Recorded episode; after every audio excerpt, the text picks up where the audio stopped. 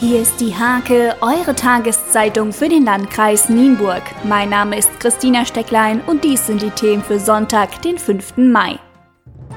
Welche Schwachstellen hat das Radwegenetz in Nienburg? Mit dieser Frage beschäftigt sich der ADFC um Berthold Fasink und Ulrike Kohlhoff jeden Freitag.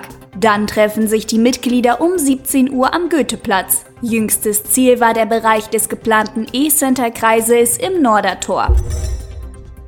Bei einem Projekttag am Nienburger Marion-Dönhoff-Gymnasium präsentierte der 11. Jahrgang Wissenswertes zum Thema Energie. Die Stimmung war fast wie bei einer richtigen Messe. Insgesamt 43 Stände waren zusammengekommen. Eine der besten Arbeiten beschäftigte sich mit Polarlichtern, Blitzen und Wetterleuchten.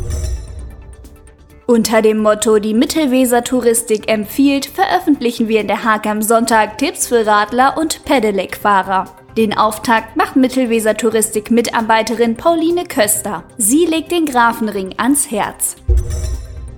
Hemsens Gemeinderat hatte kürzlich rund 50 Vereinsvertreter und Vertreterinnen zu einem gemeinsamen Austausch nach Anderten eingeladen. Für den langjährigen Einsatz zum Wohl des Ortes wurden einige Vertreter geehrt.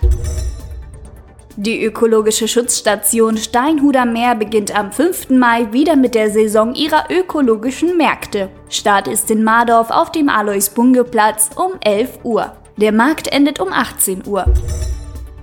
Eine schöne Holzkiste mit besonderem Edelgemüse. Das ist die Nienburger Spargelkiste. Darin sind 1 Kilogramm Nienburger Spargel, Sauce Hollandaise, Landschinken, eine Flasche Wein und Informationen zum Spargelland Mittelweser enthalten. Wir verlosen fünf dieser Exemplare. Rund 50 Aktive waren jetzt bei der fünften Auflage von Walk and Talk in Hemsen dabei. Gemeinsam erkundeten sie die Gemarkung rund um die Hemser Mühle und nach einer Stunde fanden sie sich wieder im Ziel ein. Diese und viele weitere Themen lest ihr in der Hake am Sonntag oder unter www.diehake.de.